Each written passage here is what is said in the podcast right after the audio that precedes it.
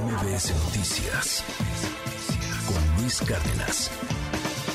Hoy es viernes de Cultura Digital con la doctora Laura Coronado. Querida Laura, bienvenida, ¿cómo estás? Feliz de estar con ustedes hoy y la verdad con un tema que ha estado pues los últimos semana y media dando de qué hablar eh, acerca de si hay censura o no hay censura en YouTube, que ya hemos estado hablando de eso. Y yo creo que es una nota que vamos a platicar a continuación, si me lo permites, que nos pone una alerta, una alerta, una alarma, ya estoy nerviosa con tanto sismo, ¿no? Una alarma, una alarma. Y por otro lado, eh, un diagnóstico, ¿no? Eh, no sé si tú recuerdas, ayer tuviste tú este, la amabilidad de compartirlo en el Universal en tu columna, pues este incidente que tuvimos con un diputado, con el diputado Torreblanca del PAN, en donde pues hizo una retórica acerca de la bandera, ¿no? Y a partir de ahí, pues vino pues un hashtag y le dijeron este diputado no sé qué y no sé cuánto. Sí, porque dijo que este, estaban en la discusión justamente este militar y entonces se le gana la emoción a Torreblanca y dice, se pueden limpiar, con la constitución se limpian el ese. Exacto, el cubo. el, cubo. El cubo. que no es una grosería en otras regiones. No, Además, este, a lo mejor le salió, este, pues algo español, algo colombiano, algo cubano y entonces habló sí, así. por ejemplo, quien, quien sabe de vinos sabe que tienes que tomar el culo de la botella para servirte de alguna manera. O sea, fue lo que dijo, pues así se llama la botella. ¿Por qué me ves así, Coco García? Bueno, bueno en fin. o, a lo mejor era reggaetonero. Blanco. Blanca. Exacto, a lo mejor era reggaetonero y le dio por ahí. Sí, no, eh, que era lo que decíamos nosotros. Es que, ¿cómo puede ser que censura, o sea, que YouTube baje todo un canal? Del Congreso, que además es Un, un, tema público, ¿no? Es una arena, es un foro en donde todos tenemos que participar. Cuando estaba este debate del tema de la militarización. Y el zafaera de, de Bad Bunny, Exacto. que está mucho más fuerte, pues ese no lo bajan. Pues porque ahí se pagan derechos de autor y entonces ahí ponemos un candado, ¿no? Ajá, y traemos como que esta onda, oye, es que no es posible que, que, que, que YouTube esté censurando. Y, tuvimos acceso a algunas fuentes, no, puedo revelar cuáles cuáles fueron, pero nos contaron la verdadera historia. Exacto, y luego viene, entonces por eso te decía, primero una alarma y después un diagnóstico. ¿Cuál es la alarma? Que la realidad, lo que realmente sucedió, es que se bajó el canal horas después de cuando vino este incidente, o sea, no fue al momento. Y se bajó horas después porque una persona o varias personas, un equipo, no sabemos, eh, pudieron ingresar al canal de YouTube del Congreso, lo hackearon y lo estaban utilizando para vender criptomonedas a través de un QR.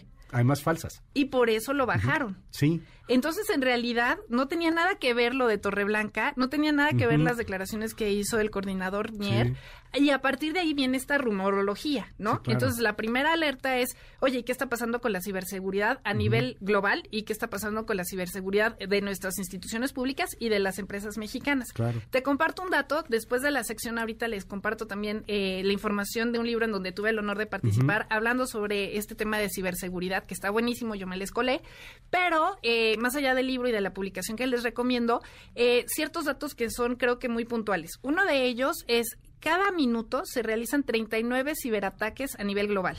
Es muchísimo. Pero si te vas al dato de México, son 299 ciberataques por minuto. Ok. 299 por minuto de distinto tipo.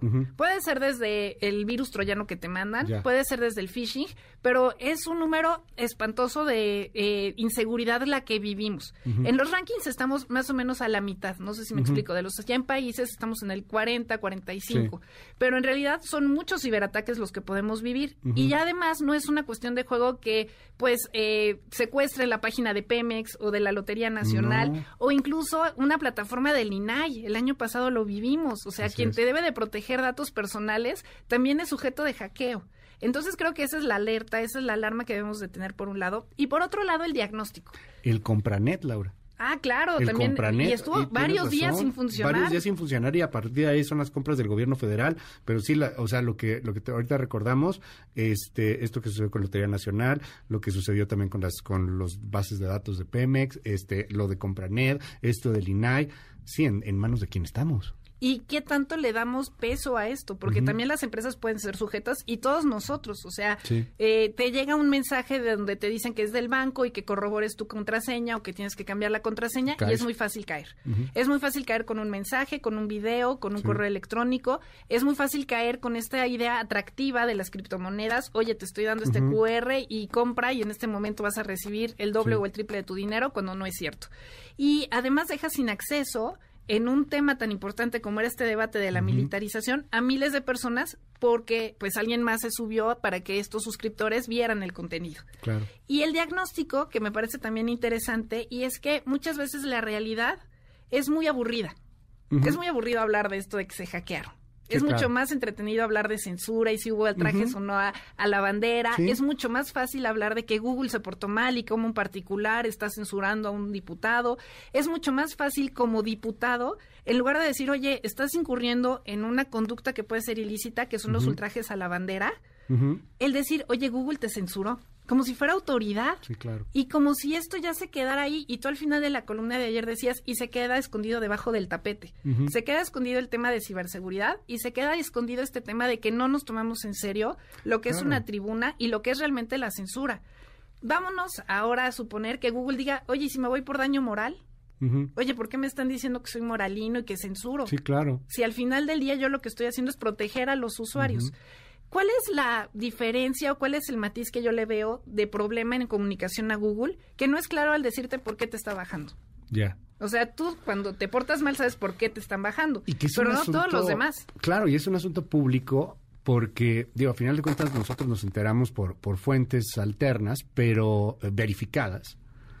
Pero para, para que entendamos lo que sucedió, alguien en la Cámara de Diputados no protegió bien la cuenta de YouTube de la Cámara de Diputados. ¿O se la dio a alguien más? O se la dio a alguien más en un asunto de corrupción. Eso tendría que investigarlo la Cámara de Diputados y tendría que investigarlo inclusive hasta alguna autoridad.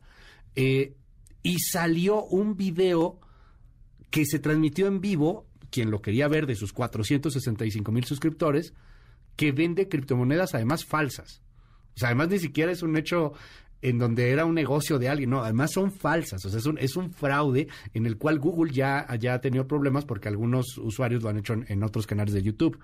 Y, y, aquí es justamente en donde viene el, el, gran debate, ¿no, Laura? O sea, ¿qué, ¿qué puede pasar cuando tienes un acceso así de, de, este tamaño y, y, no nos enteramos de nada porque ni las políticas de Google lo dicen, ni la Cámara de Diputados lo dice y, y hay detrás una historia muchísimo más grave de lo que nos están contando. Y que además no les conviene decirnos. Pues o sea, quedas muy mal como Cámara de Diputados diciendo, pues fueron negligentes, fueron idiotas, fueron corruptos, o no me interesaba y entonces no les di dinero, bendita austeridad. Algo está pasando ahí y que no se le está dando seguimiento. Por otro lado, el que nosotros como usuarios tengamos acceso a ese contenido y que de pronto no lo reportemos. O sea, quien lo bajó fue el algoritmo, no fueron los usuarios que estaban viendo eso de las criptomonedas. A lo mejor yo toda entretenida diciendo voy a descargar el QR. Y por otra parte, la responsabilidad. O sea, mucha gente reporta este tipo de contenidos diciéndole a Google, regrésame mi dinero. ¿Y qué es lo que te va a decir Google? Yo no, tengo pues la culpa de que depositaras. Exacto. ¿Y qué tanto tienes culpa o no por transmitir eso? O sea, si son al final solidarios o no. Y entonces empieza todo este debate y por eso la gente no quiere que se entere, ¿no? Porque al final todos tenemos responsabilidad, pero nadie interactuó. O sea, interactuó el algoritmo que pensó por todos nosotros. Sí, fue el robot el que hizo todo. Fue, el, bueno. Así, porque ni reportamos. Qué cosa. Y, y al final también, si se va a perseguir a estas personas o no que están vendiendo criptomonedas. O sea, si hay todo un mercado y toda esta especulación acerca de que te haces rico y de que te haces millonario en un segundo y no nos ponemos a pensar si realmente hay algo detrás. Toda la gente que cae en el phishing es porque ganó un sorteo, porque le están pidiendo algo, porque gana un premio. O sea, en realidad son temas que no pasarían de una broma y nosotros nos tomamos en serio. Muchísimas gracias, gracias doctora Laura Coronado. Te seguimos en tus redes. Mil gracias, me pueden seguir en arroba soy Lau Coronado y ahorita les comparto estos libros de ciberseguridad. Mil, gracias. gracias. MBS Noticias con Luis Cárdenas.